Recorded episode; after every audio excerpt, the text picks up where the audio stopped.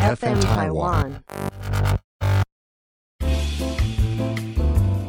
안녕하세요，저는林黑米达。大家好，我是 C 卡 Four 的韩系花艺老师 Jocelyn。Hello，大家好，我是 C 卡 Four 的韩系花艺老师 Jocelyn。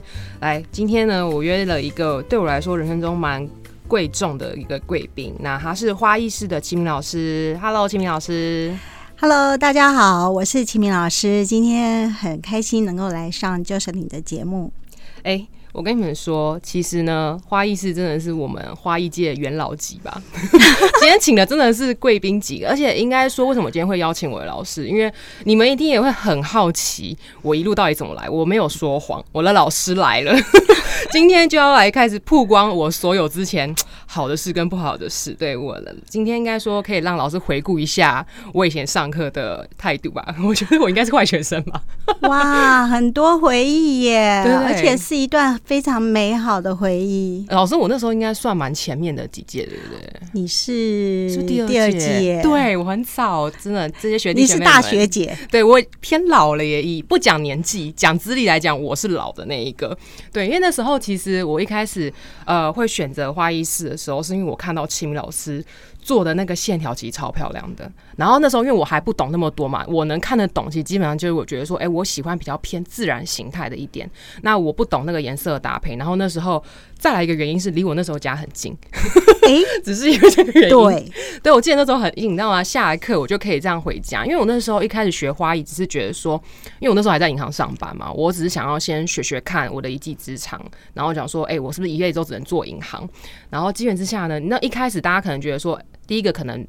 要上长期，大家会开始对自己有疑虑嘛。然后，可是我一看到秦明老师，我就说，我当下就记得说，好，那怎么转账？直接就说我想要上了，因为我觉得有时候学东西哦，真的要看跟老师的那种 match 感啊。缘分啦。缘分真的是缘分，而且秦明老师真的是超温柔，我没有遇过那么温柔的老师。谢谢，所以我超没有杀伤力哈，所以学生常常都在我的面前叛逆给我看。你要你在说我吗？不敢不敢太大声。对，然后那时候因为一开始你们始源地应该在那个古亭那边嘛，以前在古亭那边。对，那时候其实是一个小巧的教室，超级酷诶，三层楼，对而，且那时候还是打卡圣地，因为那时候结合咖啡，对不对？真的那个时候真的是一个嗯不知道为什么莫名的每天就有一堆的美女，美女然后我们要去开门的时候就已经开始排队了。排队了，嗯哇哦，天哪！那老师，那以前到底可以塞几个人？我想不起来。那个真的很小哎、我都觉得我是小人国里面的一个花艺工作室、跟花店、跟咖啡店，大概可以塞几个人的但一个楼，因为我们是三层楼嘛，对，那二楼是咖啡厅，大概可以坐了个十来个人吧。然后这三楼小吗？十来个然后三楼个是是教室，大概坐六个就已经很极限了。很极限哦，好像这样讲起来有点回忆，我只记得楼梯很陡。很陡啊，对对对对太胖的人不能上来。哎不是在说我，没有。哎、那我我想就是呃，我觉得应该很多同学还没有那么了解老师啊，就是老师你可以简单的介绍一下你的转折点的花艺之路嘛，这样子。哦，这个说这个要一讲，大家就破露我的年纪，不过没关系啦，哈，人生已经走到这个地步了。那我是在，因为我本身是从事教育工作，我是在幼教幼教界服务，然后我从我一毕业都始终如一在做这一件事情，教育的有关教育方面的工作。那我在四十八岁的时候，我突然觉得说，我的人生就我的生命中就只能做这么一件事吗？所以我就退休了。我四十八岁选择退休，然后退休后，呃，在家待了一年，然后就在想说，哎、那我接下来的岁月，我应该要怎么样去善用它？嗯，然后那时候我在想说，我其实很早，因为我自己本身是学美术的，所以我很早开始我对花就非常有兴趣。然后就是有一大美，因为又做幼教业非常忙碌，根本没有时间去学一些什么。那所以我在想说，好，那我来选择花。的花艺的学习，所以在我四十九岁的时候，我就下定决心，我想说我要送给自己一个五十岁的礼物。嗯，那这一份五十岁的礼物呢，我就选择我要呃很认真、很投入，然后。找一个老师，好好的、很有系统性的来学习花艺啊。没想到一栽进来，就已经是回不去的一条不归路了。可这样听起来还蛮顺足的，因为很多人不知道自己的事业第二春到底要做什么。所以你看，现在讲到第二春，对不对？对，所以现在很很多年轻人才才才跨出自己的第一个春天，所以就急着要去决定说未我的路要我的未来的路，其实有点太早了。真的哦你。看，我是五十岁耶，老师，可是其实四十八岁退休真的是蛮早的耶。对，是蛮早的。可是我觉得，如果我不在四十八岁退休，我到了六十岁、六十岁、七十岁，我还能做什么？哦，力气的问题嘛，当然了，体力。体力的问题，到现实问题就是体力的问题当然。可是，嗯，当然也不能这么说，我们也不能够受到自己的年龄的限制，因为我觉得学习是一条，是就是你人生中永远不会停止的一件事情，直到你老学到对，直到你结束的那生命结束的那一天，你都是一直在学习。真的，这倒是真的。哎、老师，你真的是用你的人生来印证了这一个事情，跟着真的形态。哎所以常常有学生来，呃，三十岁、四十岁的学生来说：“老师，我现在学会不会太晚？”然后我就告诉他：“我五十岁才开始，你们觉得呢？”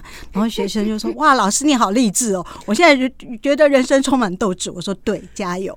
哎、我其实自己也有遇过，因为我是教的比较商业形态的嘛，所以就是有一些大概三四十岁就说，我、这样学会不会太晚？我就说，呃，我回答不出来，因为我很没有说说服力，你知道吗？因为我毕竟比比他年轻，那个说服力可能是齐明老师可能更有说服力，就觉得说，哎、这样子让他们觉得生活就多了一个动力去再去学自己想学的东西。”对，没有关系。所以人生不用设限自己可以什么，不可以什么。其实有的时候你就是怀抱着你的想法，你就去做，否则那永远只是一个想法。对，那那老师我也很好奇，就是你当初怎么会选到？因为以前花艺也很多种风格啊，嗯，那比如说很多人很会选择小圆柳啦，或是中式花艺那种，那你当初怎么后来会选择德式花艺？嗯，这说起来，我我那时候还没有退休的时候，其实我有在学一些简一些花艺。那时候我呃学的是日式的，日式的那种。可是我觉得我很卡哎、老师，我这也是哎、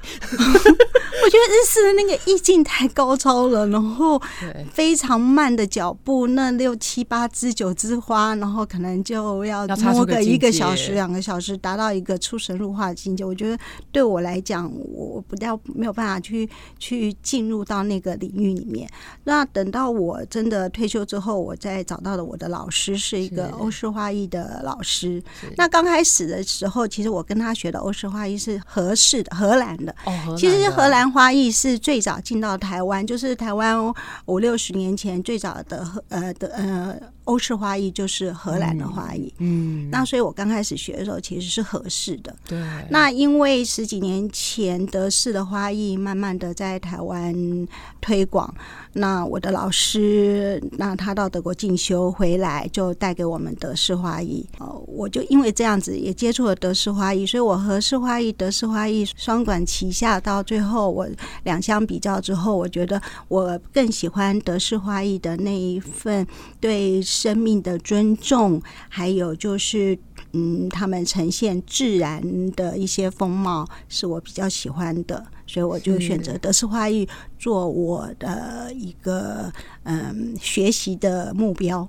老师，荷式花艺跟德式花艺差很多吗？是差很多色彩性，吗？非常差很多，布局设布局布局布局差很多，嗯就不一样了。因为和式花艺它是比较装饰性风格，就是偏向很商业的东西。哦，那德式花艺它比较偏向很自然性的东西。哦，这样子讲，大家可能比较能去理解、能想因为我也没碰过合适的、和式花艺其实你们现在在做的很多商业都是和式花艺啊，就是大量的花去堆叠一个作品，哦，就是很多种类那一，种啊，很多种花，嗯然后很多数量的花。那德式花艺它比较想比较讲究的是空间呐、空间感跟线条跟自然，嗯，所以和和式花艺比较偏重商业。嗯哼，商业一点的哟。对，那这样子跟我的韩系是有搭嘎的上的吗？呃，其实有点点偏向。因为我当我认知的知道是很多，其实韩国还蛮厉害的老师，他们也是从德式花艺延伸出来的耶。其实我觉得韩式花艺他们很厉害的是，他们到欧洲就是很厉害的这些台面上很有名的这些花艺韩式花艺老师，其实他们是到欧洲去进修。那他们到欧洲进修，其实他们是德式、荷式、英式、法式，应该他们都有去涉略过。那他们很厉害的是，他们可以把这些。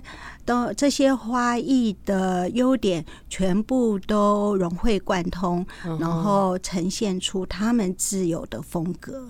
所以，我这觉得和韩式花艺很厉害的一点。但是，我也常跟学生说，学生也常问我说：“老师，那我怎么样去去寻找自己的风格？”我说：“一个风格的养成形成，一定是你大量的学习。对，那在你的大量的学习之后，你你你会知道自己。”要的是什么？对，把你自己想要的东西，把它整合出来，用自己的语言，用自己的方式去做呃呈现，那就是你的风格。所以风格并不是说我今天学了花艺，我明天就有风格。对，它是一个过程。这这现在讲这个就是完全我现在经历的事情。对，所以我说你不用太太早定你的风格，因为如果你太早决定，你不知道你其实真正你擅长的东西是什么，也许你中间会在更改。因为我们也都试过日式，像我刚刚老师讲日式的时候，我超级有同感，我也是没办法到那个境界，就是我觉得太太好像已经跟花的灵魂结合在一起的感觉。可是你不要看哦，现在欧洲很多花艺老师他们都回归到在学习日式的。花道，然后他们把日式的花道融合在欧式花艺里面。嗯，其实我觉得这是一个地球村的概念，就是我觉得就互相结合，对对对，就是说，对所有的东西，不管是花艺、艺术，呃，各方面，其实都是。把地球上所有的东西最美好的东西，把它做整合。嗯，真的哎，我好像这样看起来好像也是老师。那你这样子在学花艺的时候，有没有在学习的路过程中，有没有遇到什么一些瓶颈啊，或者是难处啊之类的？有吗？我觉得最大的瓶颈就是创意。哦，创意哦，对。哦，老师你是会做，就是要轻易的去做出一个作品来。对我来讲，那是很简单的，因为我常跟学生分享，我们最好的老师就是你不断的练习。对，这个练习的过程就是你老师。那你去大量的练习，那其实你要创作出一个作品来，其实不难的。可是，如果你想创作出一个创意，就是你自己风格原创的东西，很难，因为在艺术的领域里面，其实有很多我们是从模仿嘛，对不对？啊，就是说，譬如说以前我们在学校学美术的时候，我们要先仿一些名家的画作啊。那学音乐的人是不是要先去弹一下莫扎特，去弹一下肖邦？那然后最后才可以创作出属于自己的东西。对对。那对我来讲呢，比较难的就是我。怎么样去做出一个自己原创的东西？原那个就是创意的发想，所以我最近在研究创意这件事情。哇，老师你在研究创意，我们真的已经没有路可以走了，感觉很厉害耶！感觉我们就是一直要追随老师的脚步。可是我觉得这就是互相学习啦。对对，因为其实我觉得花艺领域就是有些人会感觉到好像在竞争的感觉，有些人好像是想要结合在一起扩大花艺的领域。嗯，其实我觉得。我我常鼓励学生去跟不同的老师学习。是，哎，老师，你跟我讲话都一模一样。真的，你你去跟不同的老师学习，因为每一个老师身上一定有我们学可以学到的东西。对对。那你跟很多的老师去学，每一个老师他自己独特的一些技法。对。那学到的这些东西，统整起来就是你的东西。那如果你没有。大量的去跟很多的老师学习的话，其实有的时候我们会在一个很小的领域里面转圈圈。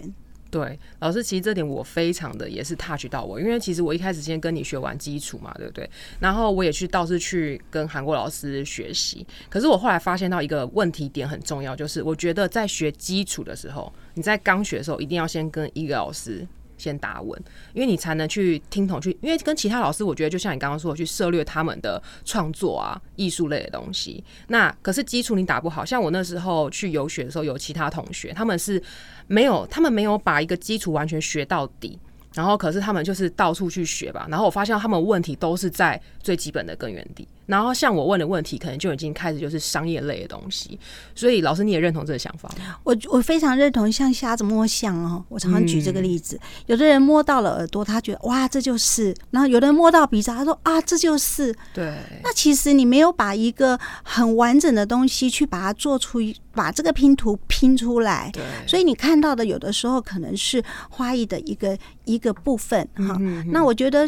其实花艺的学习，像有很多呃呃从事花艺，他可能专专研永生花，有的专研什么干燥花，那有的专研某一个领域。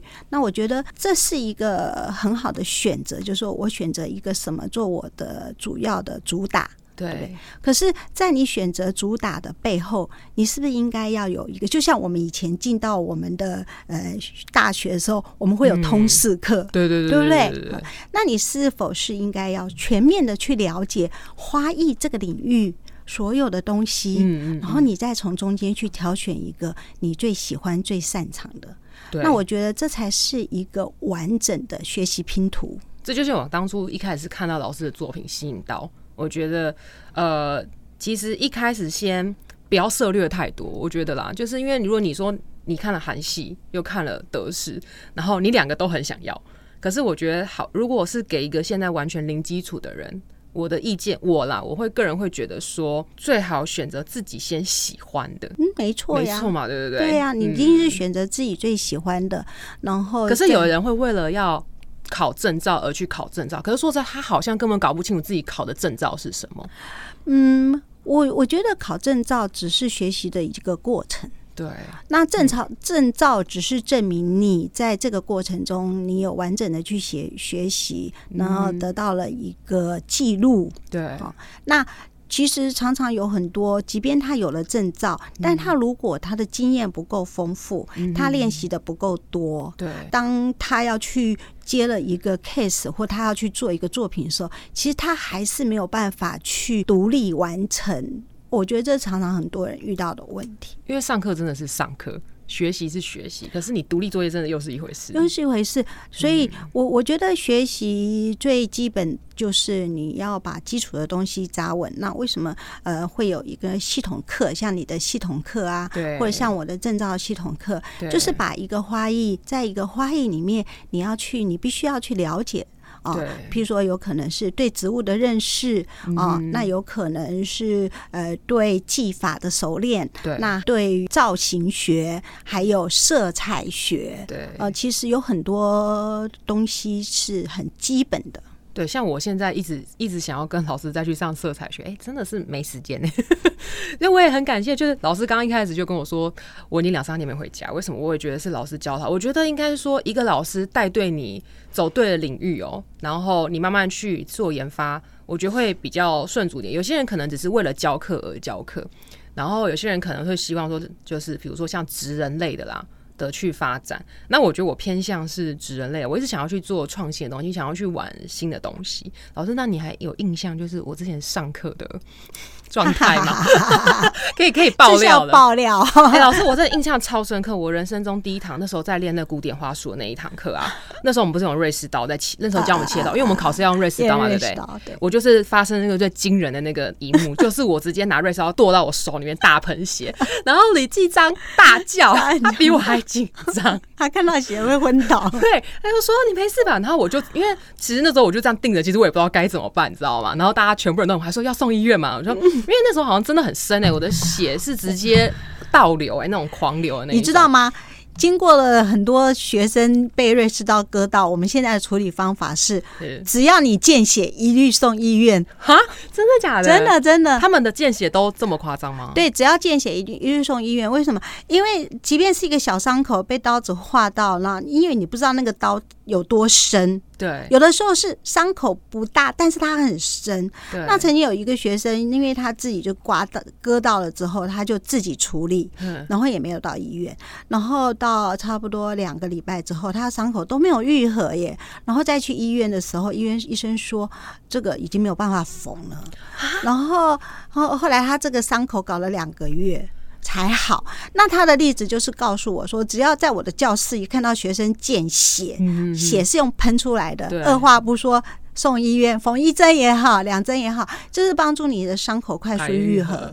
啊，老师，那你知道我当初是用什么 好的吗？我是自己用的，我是擦那个日本的那个一体 OK 绷，可是超级痛。对，我知道那个，我都用那个对付学生的伤口啊，我也是，我也是都哇哇叫，超痛的。可是那时候就愈合了，我的后来就愈合了。可能我年轻，哎，是可以这样讲吗？嗯，对，没错，你是很年轻啊。对对对，所以所以我不是唯一的一个，哎，是其实大家都有遇到的问题。有有，因为在在我们教室嘛，大家都知道来了就是要练刀工。对对对对，那个学生拿刀，我现在都不许他们。聊天哦，因为我真的，我那时候啊，边聊天就边切啊。我那时候就是觉得自己好像啊，这也没什么，好像很厉害。然后我就动作还很大，就一二三，pro 第三只吧，第三第三只还第四只，我就直接割到我手里面。然后那时候而且还插，那个当下还是直接刀插在手上。那你有没有听到我跟你说？这表示你要成为大师了。有，我印象超深刻，验印了，验印了，要验印了。我觉得一定要被刀子割过一次才会。可是重点是，这还是我人生第一堂课，我就遇到了。应该没有人比我还惨吧？我第一堂课就遇到这个事，而且我还没有被吓跑。我觉得你给我的印象很深刻，就就是每次你来上课的时候，你一定都会先把你的工作抱怨一下，然后你会抱怨说：“我今天遇到了什么鸟事，或者我今天遇到了什么客人，什么。”什么 OK，然后很烦啊什么的，好，我们就听你抱怨。对，全班全班人都要听我抱怨，因为我每次都是带着怨恨去去上课，可是上完课后心态又好转了。就是我觉得那时候上花一课真的是。因为银行那时候我也不知道到底是不是我要的工作嘛，所以我那时候其实也很困惑。不是说找到工作人生就已经好像顺主了之类，没有那个其实比你大四刚毕业的时候要去找工作更烦，就觉得说啊，我好像选择错误，可是我又在盯，我在盯什么，就也不知道。那我只能去找一些别的事情去呃疗愈一下自己。然后我觉得也受到老师可能温柔。如果我觉得那时候是跟李继章学的话，我觉得会很暴动，一起暴动，对我们两个很暴动，因为我觉得我们两个个性都是有点一起去喝酒，对我们两个个性好像有点偏向吧，就是比较同。类型，然后就是，而且就都很搞笑，就是我们讲话就是会突然突出一个话，然后就会，而且还会突然就笑起来，然后也不知道在笑什么，就有一个眼神。你知道吗？其实有很多同学来这边，他们真真的就是跟我说，老师，我们是来疗愈。疗愈我们今天受伤的心，可能是受到同事或者老板啦，或者很机车的事。然后每次一上，你知道我们那时候是在那个三楼的小阁楼嘛？对对对。然后学生会听到学生那个步伐非常啪啪啪啪啪啪啪冲到三楼的小阁，你就知道他今天带了一股怒气。但是呢，上完花艺课，就是在这个过程中，慢慢的心就会康当，就会冷静下来。嗯。然后，因为你在做花艺的时候，你的思考是在花的身上，你就想这支花要，因为因为我。都会让你们很忙碌啊，对不对？真的，我都会让你们没有时间去思考，没有思考啊，就是让你们忙着插花，还有忙着吃东西，对不对？哎，那时候有一部分有点围围要要被养肥，而且那时候你知道你们要跟咖啡厅结合，每次不能说 哎，你们要喝什么，自己去楼下点哦。每天都去喝个饮料啊，喝个吃个小东西呀，对。所以在忙碌的状态之下，其实你根本就没有时间去想你今天到遇到了什么衰事，或者是倒霉事，或者生气的事情。对。那经过了两个小时，因为一堂课通常要两到三个小时，经过两到三个小时下来的时候，学生其实已经心情转换了。所以很多学生说：“老师，你知道吗？我们就是来这边疗愈心情的。”我说：“这个真的要自己做才会感受得到。”我觉得讲好像大家都觉得哦，疗愈疗愈，可是我们已经 deep 到讲不出那个疗愈的感受，那真的是。只能自己去体会。对，然后那到了结束之后，看到自己的作品这么的美，然后完成的时候，心中我想那个时候你心里应该很多的是感动，想说。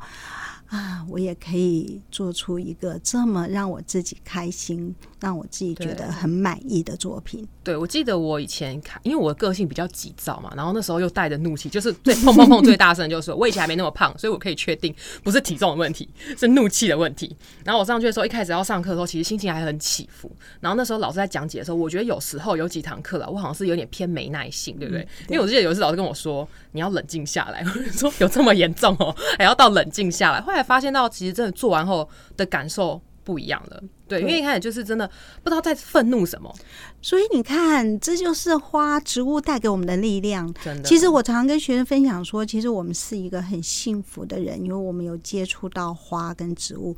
那花跟植物其实他们是有正能量的，他们是会散发正能量，人是可以跟他们互动互动的。对，就是对生命力吧。对，所以如果你真的去呃，在跟花草。其实我我常常说我自己是个很幸运的人，为什么？因为我的工作伙伴、我的同事就是花跟草。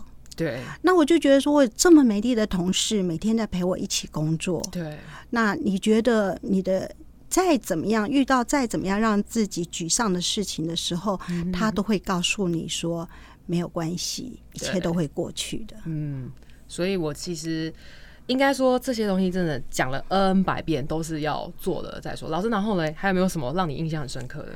让我让我印象很深刻的就是，你就是很可能是因为你的工作啊，个性比较急躁，所以你就会急着想要把一一个作品完成。对，然后我常常就会叫。叫你拆掉。重擦，然后就会说重打海绵，你去重新再泡一块海绵，重新打海绵，重新再擦。我因为我觉得我个性有点就是喜欢赢的感觉。我每次其实我那时候新开学的时候，我一定要在班上第一个最擦快最快。然后你都看别人擦的很漂亮，都说 为什么他们都擦的这么漂亮？然后我都会说不要去看人家的，对，因为我会就是我爱去跟人家比较，然后又想要在前面，又想要得到老师的夸奖，没想到我反而是那个最失败的一个例子。其实这就是学习嘛。嗯，那学习的过程，当然人生就是有很多时候，你不觉得插花就是跟人生一样？人生很多时候要打掉重来吗？对我算我算是这样啊我算微改过，因为你知道，其实我的朋友们就是都觉得以前的我可能就是比较像在夜店公关工作，或是在酒吧，就是可能比较热闹的场合。他们那时候都说：“你们为什么你为什么会去学花艺？”已经觉得我在银行上班是一个很 shock 的事情。他说：“你又去学花艺？”就是他们就很秉，就是想说，到底是我是抱着就觉得你的个性是这样子，对对怎么可能会来做花艺这一块那么需要安静下来的工作？对，然后那时候其实我一直就是你那时候叫我拆掉重做嘛，嗯其实我那时候很挫折，说，哎、是我哪里不对吗？还是怎么样？后来发现其实都是心态问题。对，而且打掉重来，很多啊，常常常常可以看到啊。我觉得就是说，在一个学习的过程中，很多人不允许自己犯错这件事情。没错，很怕自己的选择错误，我觉得错误也是一种学习。哦，对不对所以？我打掉重练是是正常的。对，很多人打掉重来啊，而且我甚至有时候不是跟你们讲说回到家，因为你们每次要搬回家的时候，就想说老师这么大一个花回到家是不是都那个都已经东倒西歪？对那我不是常跟你们分享说回到家重擦，真的哎，因为那就是练习嘛。就是以前你知道就会想要，因为刚在碰花艺，就回家想要炫耀，你知道吗？就想要拿一个很好看的作品给爸爸妈妈看。因为其实那时候我爸爸妈妈对于我学花艺，他们有点没办法去理解。有你有说实在的，跟我说，对，因为我那时候其实就觉得，哎、没有人支持我，然后我又学的好很挫败，然后其实你说那时候最低谷、最低潮的时候，应该就是那时候，就突然会被大家质疑到啊，我学花艺到底在干嘛？对，然后你还跟我说，老师，我是不是要辞职，然后来做这件事？这也是我常常学生要跟我讲，老师，我是不是要辞职？我都说千万不可以。我现在知道了，我也是一个实实在在的例子。对因对，为我觉得就是我们走这一行哦，很现实面的，就是 money 的问题。对。就是还是要生活。对，所以我我觉得人生中，我昨天才听了那个蔡康永的节目，哦。他说人生中最重要的有两件事情，是。第一个是知道自己想要什么，是，然后知道自己会做什么，因为你会做什么，嗯，会去支撑你达到你想要的东西。哦，好，你要你你想要的生活是什么？对，那你你会，那你再想想你会做什么？嗯，嗯你会做的这件事情，可以可不可以帮帮助你去达达成你想要我想要的东西。那你会做花艺？你你想要做花艺，你那个时候你想要做花艺，对但是那个当下你会做的事情就是一个银行的工作，对那你是不是要去做你会做的事情，对去支撑你想要做的事情？对所以我常常不是跟你讲说，千万不可以离职，因为你们还要付很多学费。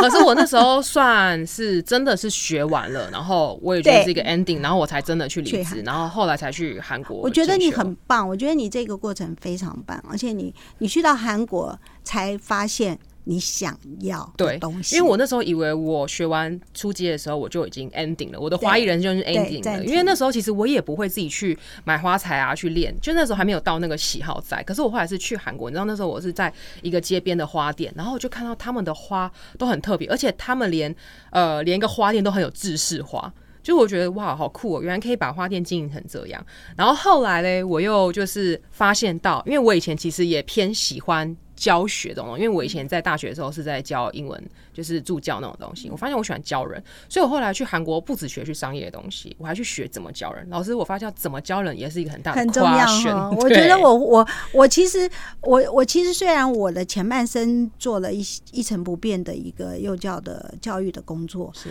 然后我后来选择做花艺。可是我至于为什么我在花艺的教育教学上面，我觉得我自己还游刃有余，是因为我前面的底子打得很好。对，因为我知道在在一个教教学里面，你怎么样有系统、有条不紊的把一些理念传达出去，而别人要能够，别人的雷达要能够跟你的频率要一样，要要对上，这是一件很重要的事情。我觉得，所以前面的这个路，其实真的。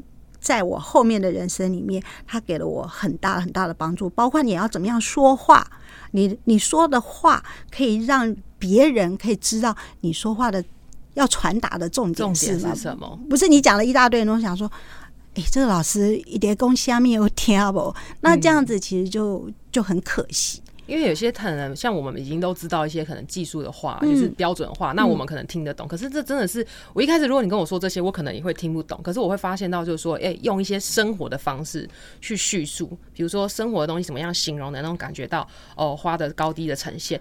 嗯，我想到了，我之前做那个三角形的那个花，嗯，那也是我最大的关，因为那时候我一直听不懂老师说的那个高低到底什么，我 touch 不到。嗯，然后后来忘记好像是老师讲了一个词，我就瞬间懂了。然后我就把他那个三阶啊那边全部就查出来了，就是基底的问题。就我觉得每个人能理解的词汇真的都不一样。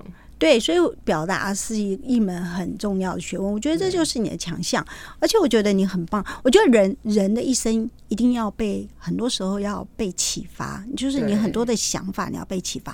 那我觉得韩国就启发你啊。对，哦，你到了韩国去，然后你被韩国的那种花艺的呃花店的那种氛围，还有韩国的花艺老师们他们的那种教学的精神跟态度，还有他们营造出来的美感，启发了你。对这件事情，你想要怎么做？我觉得大家比较。觉得我勇敢的地方是我可以抛下一切，直接去韩国。对啊，而且你不会韩文呢。我觉得语言是一件很重要，去在学习上，语言其实蛮重要的。我那时候仗着我英文很好，我就想说我可以去那边打遍天下。我后来发现到那边英他们讲英文其实不是每个人都可以沟通，所以我后来逼迫就是我早上得去念语言学堂。哦，超累的耶，比上班还累。早上六七点吧，而且那时候还有冬天，超冷的时候哎。然后你六七点就要起床准备去上课，上到下午，下午接着我又。有可能，比如说我跟哪些老师可能想去做学习啊，然后有时候还到晚上到半夜都有可能，因为他们的花式很特别，他们凌晨十二点就开始了。嗯，对，所以我那时候就说，哇塞，就是我觉得其实我去的时候，大家可能觉得说，哎，我看起来好像都在玩乐啊，我当然只会呈现我玩乐的样子啊，我不会把最苦的，就你知道最苦的东西真的是再怎么说，人家有些人可能会觉得你在装可怜卖可怜之类，可是实际上那个苦真的是只能自己去熬出来。嗯，过程是自己最了解了啦。其实我觉得有的时候，呃，这个过程也也不见得说我们一定要让人家知道说啊，我我用多么的的用了多少分的力气去做这件事情。可是我觉得你很棒啊！我觉得你就是我，我觉得勇气是一件很重要的事情，就是你怎么样去踏出那一步。因为有很多人他在舒适圈。待久了，久了就真的他会一直考虑说，我那一步到底要不要踏出去？对，考虑就已经到五十岁。对。那其实经过这个疫情哦，我自己有很大的一个体悟。嗯，我觉得活在当下真是一件非常重要的事情。所以不管你的年纪，就是你今天想要做什么，那你就去吧。去，即便是你想要做的东西是一百分，好了，那即便你今天踏出的这一步只有一分，那一分也好，总比零分真的的好。所以不要去小看自己的那一小步。就勇敢的踏出去去做。我只能说，我的勇气不是静茹给的，是我自己给的。真的，我们都要谢谢自己啊！真的，我觉得真的就是要自己去想清楚，然后对自己是自己最大的贵人。真的，对，哎，这样讲起来，今天的贵人就是我自己。对，所以我们要给自己拍拍手，等等等等，鼓励一下自己。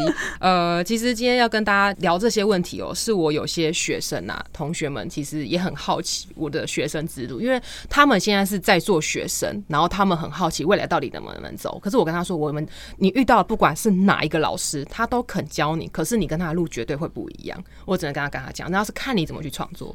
你看老师你教了那么多，是不是很多人都出来有在做华裔？可是大家领域好像基本上都大致都不一样。我记得。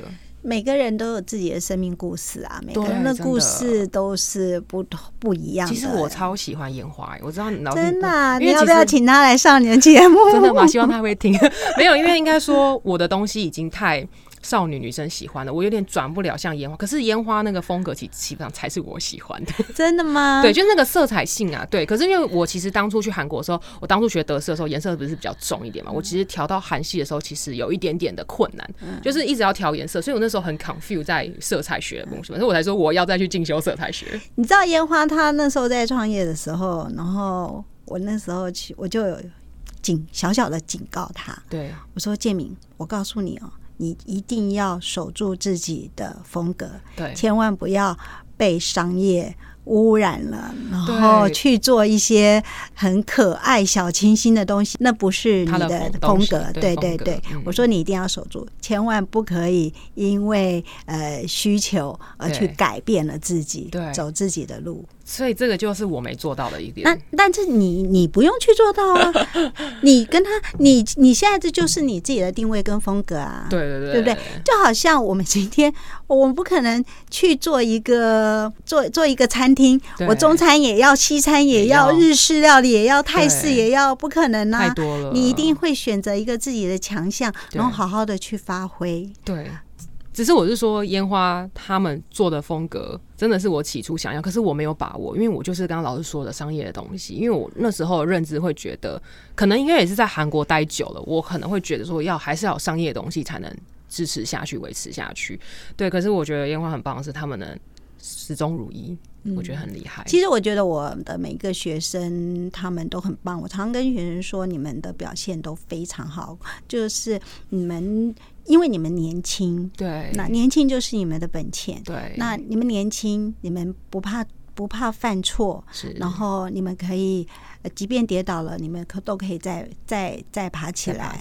现在的这个环境，你们是大量学习、大量吸收的。在我们那个过程，在我们以前，我们唯一的学习就只有对老师，就是今天我在学校对着老师，或者是我对着书本学习。你们不是诶，你们的手机打开，你们电脑打开，你们的学习是无远佛界的耶。对，你看现在都已经到太空去旅行了，你看看你们。可以，你你们的世界是已经超过这个宇宙了，所以学习对你们来讲是无无界限的，无界限的，所以你们也不用去限制自己。对，所以其实我现在也其实很想去当学生，下次有机会去上一下烟花课，好回归一下学生的感觉。因为我其实觉得，就是像我现在也是在学习，可是学习别人的呃技巧。跟他的风格，一定的，一定像我现在也在学习啊。对啊，其实我觉得真的，老师，我知道你们现在跟那个李继章有在用那个新的那个仙境，对不对？对，我们的秘密花园。对啊，我觉得真的是一直都是想做的事情，可是。就像现在，我可能没有执行力的那一个，我的执行力不在那个方向啦。我觉得那个还不是我现在规划，可是那也是我想要的东西。嗯，一步一步来，其实一步一步来，有的时候想要的太多，反而会打乱了你的顺序顺序。对，就是跟安排。对对，好，那我今天邀请的老师呢，跟大家分享一下，比如说选课啦，或者是说我们就是我是学生时期，就是我来验印了这些事实哈。你们也可以确定我没有乱欧贝贡，我真的是没耐心，就事实。就是这样，所以我觉得很多人其实条件可能比我优秀更多，不要再更多的自我怀疑了。我们要试着尝试去学习，对吧？对对对。那我们今天很谢谢邀请到了呃齐明老师。那我们今天内容大概可以到这里，谢谢 谢谢大家，谢谢。对，因为呃我们后面如果还有什么问题的话，我们可以可以再做询问，然后下次有机会再来邀请齐明老师，然后呃来做讨论。谢谢谢谢谢谢齐明老师给大家的建议，对，这集一定会很多人想听，因为这都是大家要的 Q&A，希望如此。真的，真的好。今天的节目呢，我们就到这里。那如果有什么问题呢，一样可以在我们下面留言。然后，呃，我收集问题后，你们想听什么，我再给你们做一个总结。那今天就到这里喽，阿妞，拜拜，拜拜。